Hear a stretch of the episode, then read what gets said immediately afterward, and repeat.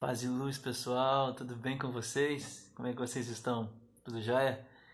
Vamos, vamos fazer uma oração? Feche seus olhos aí e abaixe sua cabeça. Senhor, eu entrego nas tuas mãos cada um dos meus irmãos aqui. Cada uma dessas pessoas que vai ouvir agora a palavra, tão breve, tão porção tão pequena, mas que com certeza o Senhor tem falado assim ao meu coração e também falará ao coração dos meus irmãos. Tudo que não pertence ao Senhor, Pai, que caia por terra. Tudo que vem, ó Deus, do inferno para roubar a atenção dos meus irmãos, que caia por terra agora. Que as correntes sejam quebradas, assim também os muros caiam. No nome de Jesus, nós queremos aprender mais de Ti nessa noite. No nome de Jesus. Amém. Mas hoje eu quero fazer algo diferente. Eu quero falar com você sobre tempo. Eu quero falar com você, eu quero pensar hoje com você sobre o tempo. Quero dar uma pausa naquilo que a gente está lendo lá em Gálatas e quero falar sobre o tempo. Isso porque Deus falou comigo algo sobre o tempo. Como eu te falei, hoje é o meu aniversário. E eu já te contar uma coisa. Ontem, na virada do meu aniversário, de 11h59 até meia-noite, eu quis passar diferente esse aniversário. Eu quis passar orando. Aí eu fui num lugar que chama Monte Plano, você já viu um monte plano? Pois é, é monte porque a gente fica orando lá, mas só que ele não é monte, ele é plano. A gente chama de monte plano, bem ali no campo de viação. E aí eu fiquei ali falando com Deus. E eu lembro de ter pedido a Deus uma coisa. Falei assim: Deus, eu cheguei até a metade da minha vida, eu acho. Eu não vou revelar quantos anos eu tenho. Brincadeira, eu revelo sim. Eu, tenho, eu fiz 39 hoje. Se eu viver mais 39, eu viverei 78 anos. Eu acho que 78 anos é uma, uma boa marca de vida. E eu pedi a Deus assim: Deus, que os próximos 39 anos que eu viver sejam tempo, seja um tempo na minha vida onde uma coisa apenas aconteça. Que eu viva 100% dentro da vontade, da sua vontade, daquilo que você quer. Porque eu tenho convicção, cara, e eu quero falar para você que está me ouvindo hoje aqui que Deus ele é soberano e que Deus controla e vai construindo. Mas a gente aprende lendo a palavra de Deus que ao mesmo tempo em que Deus é soberano e vai determinando as coisas, no mesmo tempo, cara, acontece a sua liberdade de escolha em algumas coisas. Tá entendendo? Então, de uma certa forma, você é responsável pelo seu caminho. Nós não podemos usar o discurso de que Deus é soberano e de que tudo está determinado e que eu e você não temos responsabilidade nenhuma. Por isso, eu quero falar hoje sobre a qualidade do tempo. Eu quero falar sobre a qualidade do seu tempo de vida. Porque você, cara, é responsável pelos próximos anos ou pelo próximo, pela próxima, pelas próximas décadas. Não sei se viveremos mais algumas décadas ou mais todo o tempo que nós temos pela frente, Deus, eu sou responsável por ele e você é responsável pelo seu. Se eu te fizer, eu queria começar fazendo uma pergunta antes da gente ler o texto aqui. Se você tivesse hoje, se tivesse hoje é exata metade do tempo de vida que você vai ter nessa vida. Se você tem 15 anos, vamos supor que você vai viver 30. Se você tem 40, vamos supor que você vai viver 80. Se você tem 50, você vai viver 100. Vamos supor que hoje fosse exata metade. Hoje, nesse dia de hoje, você tivesse chegado ao ponto da metade do seu tempo de vida. Como seria a sua vida daqui para frente? E aí, eu acho que para você responder essa pergunta, você tem que olhar para trás. E aí eu pergunto a você como foi a sua vida daqui para trás.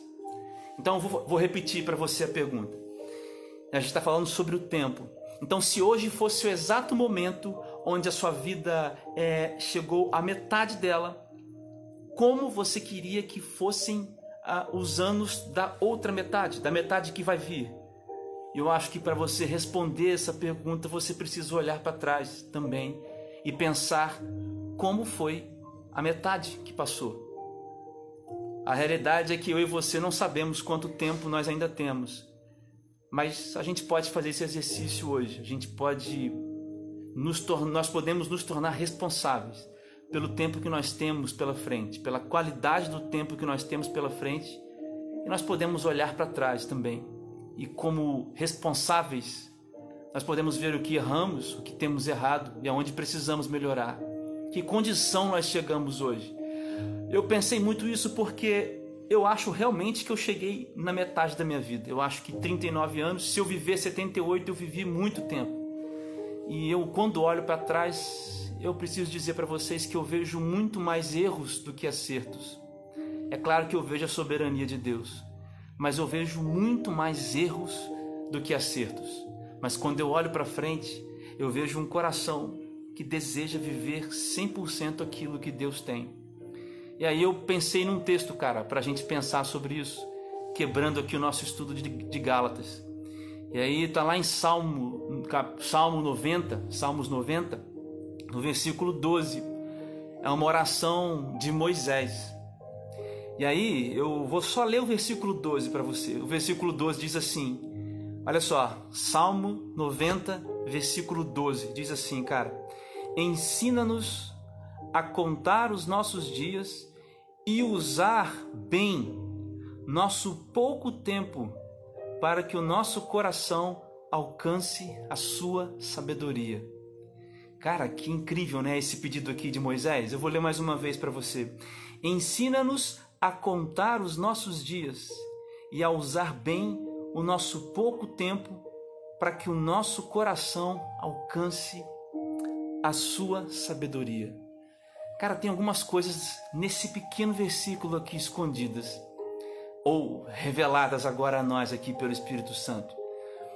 Talvez ah, você lendo esse versículo, a primeira coisa que você pense seja: nossa, eu tenho poucos dias. É porque se você colocar a sua vida em escala com o tamanho ou tempo que o universo existe, realmente a nossa vida é muito breve. Mas a primeira coisa que esse texto diz aqui é o verbo que inicia essa frase, que inicia esse versículo. Ensina-me, ensina-me. Ensina-me a contar o meu dia, porque eles são eles são eles são poucos. O, o Moisés está dizendo aqui, o, salmo, o Moisés que escreveu esse salmo está dizendo: Olha, eu preciso aprender a contar os meus dias porque tudo passa muito rápido. E aí essa, esse verbo ensina-me, essa, esse pedido de Moisés revela a necessidade que eu e você temos de entender a fragilidade da vida. Cara, quem é que garante que amanhã você vai acordar e o que você planejou vai se concretizar? Quantas vezes você já planejou alguma coisa, mas ao fim daquele dia que você planejou aquele certo, aquele certo ato, cara, foi tudo diferente. Primeira coisa que esse verbo ensina para mim é que para mim para você é que, cara, há necess... É, existe uma necessidade de entender que a vida é frágil. Tem, uma, tem um outro salmo, eu esqueci aqui agora, mas tem um outro salmo que diz, olha, que a vida que o Senhor, ele se preocupa tanto com a gente, poupa tanto a gente, porque ele sabe que a vida humana é como uma flor. Uma flor, uma flor assim tão frágil, que quando vem o vento leva e logo a flor se desfaz. Mas o, versículo também diz para mim para você que existe uma maneira de aprender a viver bem. Então, a grande questão desse versículo não é a negativa de que o meu dia, que os meus dias e que os seus dias serão rápidos. Mas a boa notícia que existe uma maneira de viver bem os nossos poucos dias. A nossa brevidade da vida existe uma e uma só maneira de viver bem aqui. Então eu queria já começar desse ponto com você. Você precisa entender que a vida é frágil mas ao mesmo tempo você precisa entender que existe uma maneira de viver esse tempo frágil de uma maneira sobrenatural, de uma maneira alegre, feliz e debaixo de uma paz que não tem entendimento, que não pode ser explicada, cara. Quem é que pode te ensinar isso? Eu? Não. O pastor da sua igreja? Não. Seu namorado, sua namorada, seu esposo? Não. A própria vida? Não a filosofia, o conhecimento. Não. Quem é que pode te ensinar isso? É o próprio Deus. Porque ao mesmo tempo em que o salmista fala essa questão de ensina-me a contar os meus dias, ao mesmo tempo em que ele fala que é necessário, que a, que a vida é breve e que existe uma maneira, ele de uma maneira de viver bem, ele condiciona essa maneira a uma submissão. E aí aqui é um ponto muito importante para mim e para você. Deus nos fez, Deus fez a mim e Deus fez a você para aprender dele. E aí eu gosto muito daquele texto lá de Mateus que eu preguei ontem lá naquele no, no Papo Raiz, lá na nossa programação no Raiz J. Você sabe que lá em Mateus 11, no, no versículo no capítulo 11, no versículo 29, Jesus diz assim, olha, tomem o meu jugo sobre vocês. No versículo 28 ele diz assim, olha, vocês que estão sobrecarregados e cansados, venham até mim. Aí Jesus diz: Tomem o meu jugo, que é, que é suave, porque eu sou manso e humilde. Carreguem o meu fardo, que é, que é leve. Jesus está dizendo o seguinte: olha, jugo é aquele negócio que se colocava no boi, nos bois, para puxar uma carroça. Então Jesus chega para as pessoas cansadas, que naquele caso cansadas da religiosidade, e fala: cara, tirem essas coisas pesadas de cima de vocês e coloquem o meu jugo. Jesus não fala, andem por aí sem, sem nenhuma regra. Ele fala: não, andem e aprendam comigo. O que Jesus diz lá em Mateus 11 é o seguinte, cara, vocês têm que ser dominados por mim. E aí eu vejo o salmista, o Moisés, falando isso daqui nos Salmos 90. E é, para mim é como se Moisés estivesse falando: Deus, eu preciso ser dominado pra, por você para que os meus breves dias sejam os melhores.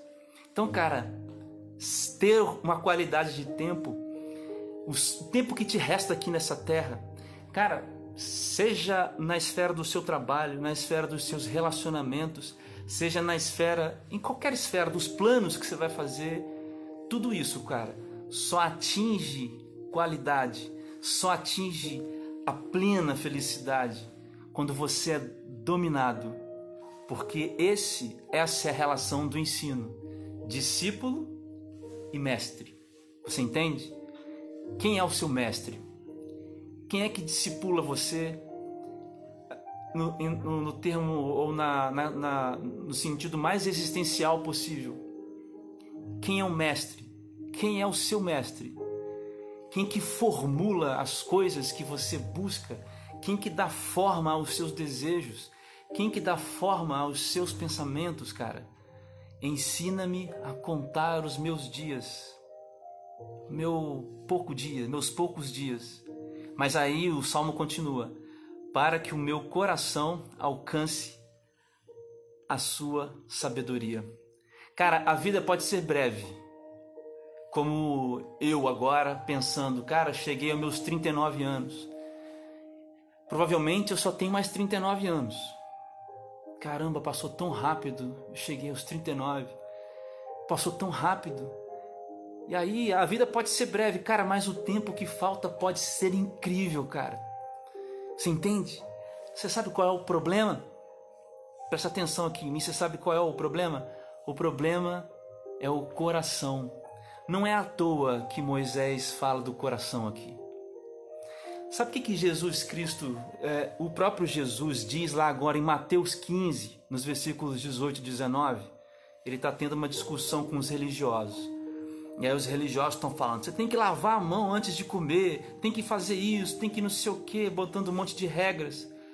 Aí Jesus fala assim: seus hipócritas, o problema não é o que entra, o que você come, não são as coisas que você come, o problema não é o que você bebe, o que você come.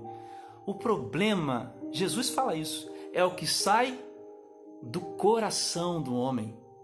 E aí Jesus completa, porque é do coração do homem, do coração do homem, que procedem homicídios, adultérios, maus pensamentos, imoralidades sexuais, roubos e mentiras.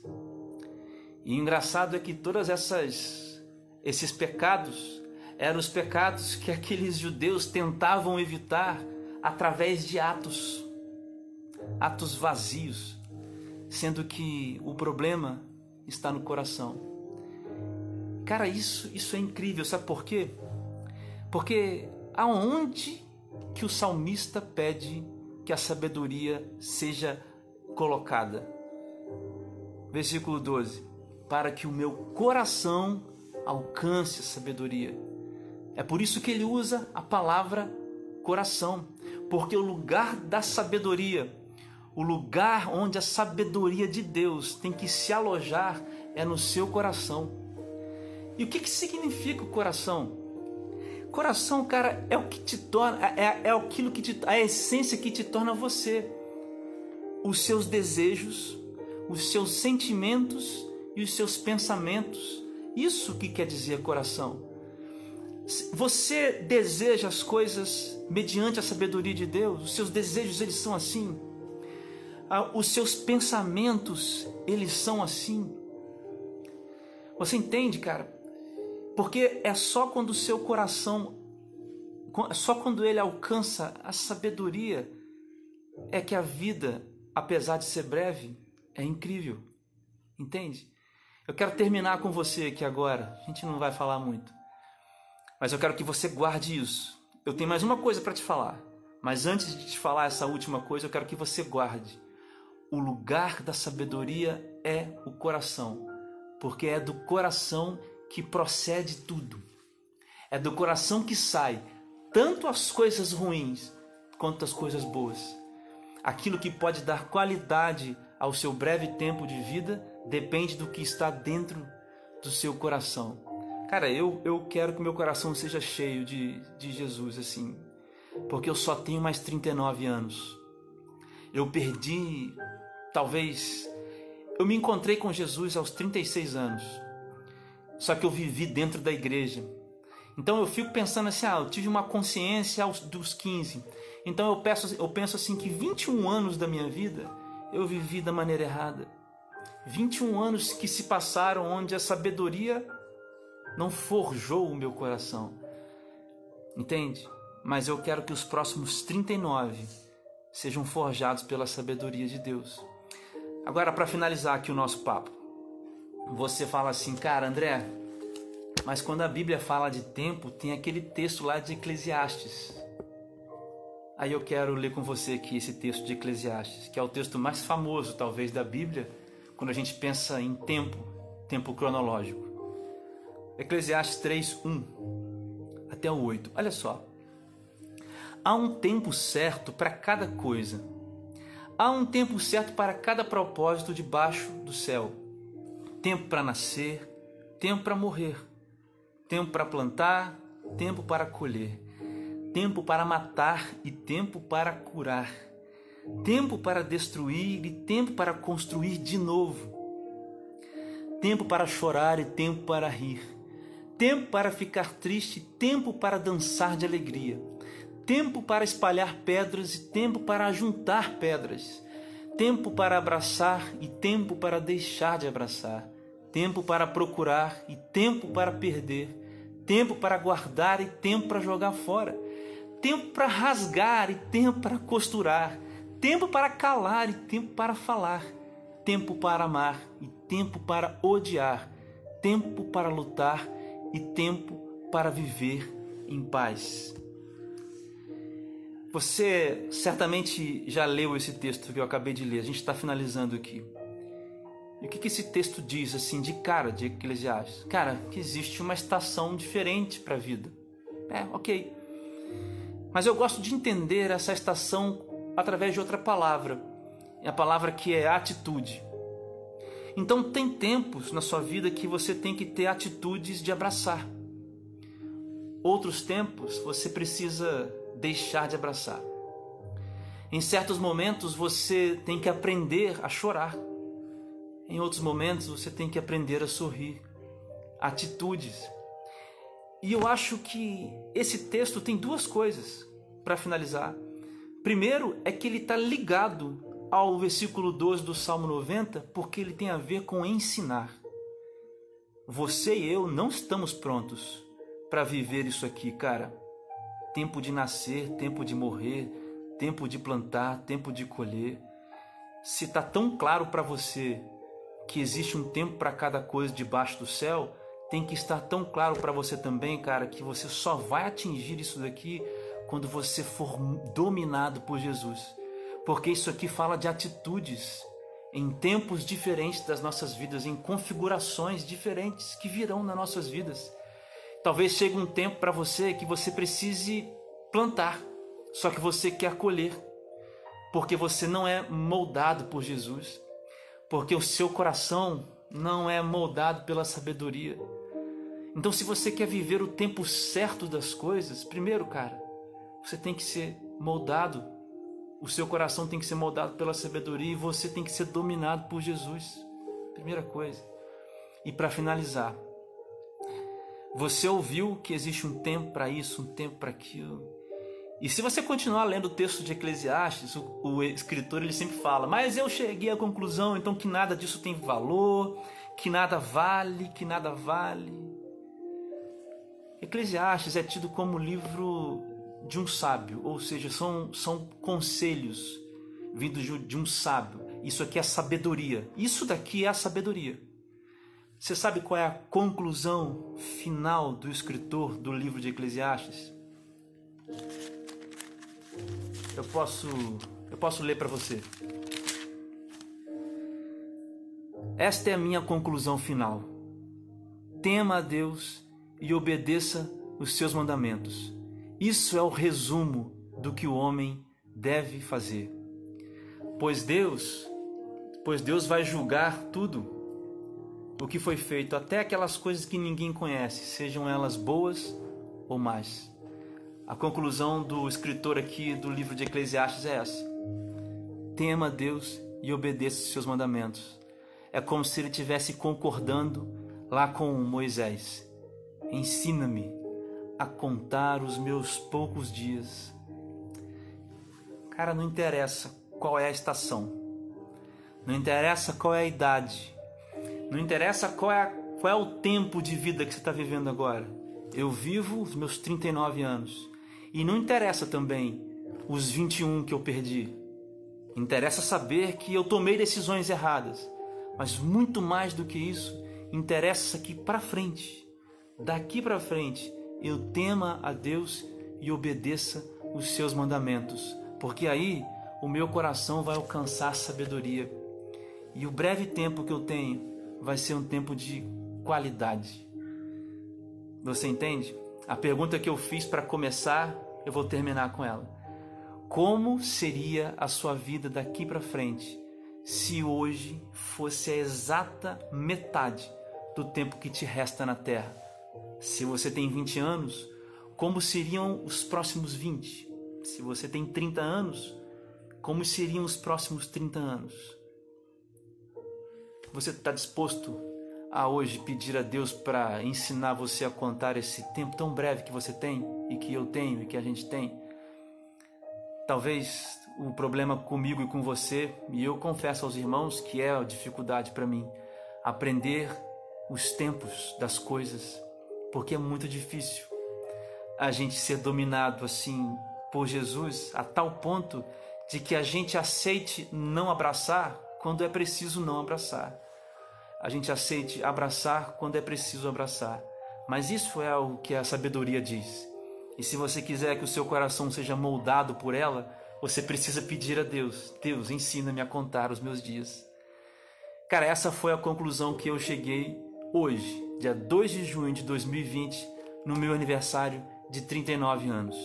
Um dia que vai ficar marcado na minha história que começou comigo e com Deus, meia-noite, em um minuto, eu e Deus orando num monte à luz da lua, onde eu percebi que os meus 39 próximos anos só poderão ter valor se Ele me ensinar a contar o resto desse breve tempo que eu tenho aqui.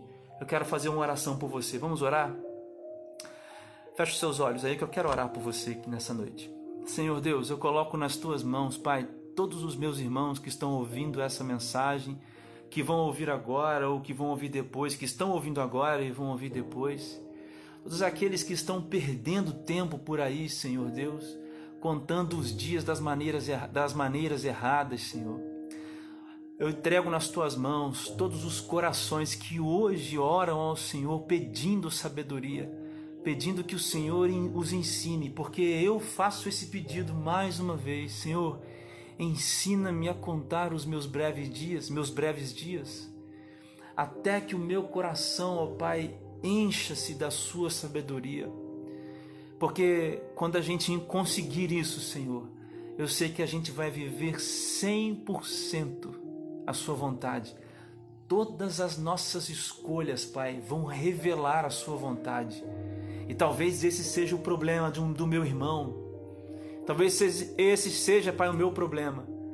A dificuldade em fazer, ó Pai, que as minhas escolhas revelem a Sua vontade, porque meu coração talvez não seja tão cheio da Sua sabedoria assim. Então, humildemente, eu te peço nessa noite, transforma os nossos corações, nos enche com a Sua sabedoria. Nós queremos ter o breve tempo que temos aqui, realizando, Deus, e seguindo a Sua vontade, Pai, porque é a melhor vida que nos aguarda, é a melhor vida que nos aguarda, Senhor Deus. Eu tenho certeza disso. Fica conosco, comigo, com os meus irmãos. Essa é a minha oração, Pai, no nome de Jesus. Amém.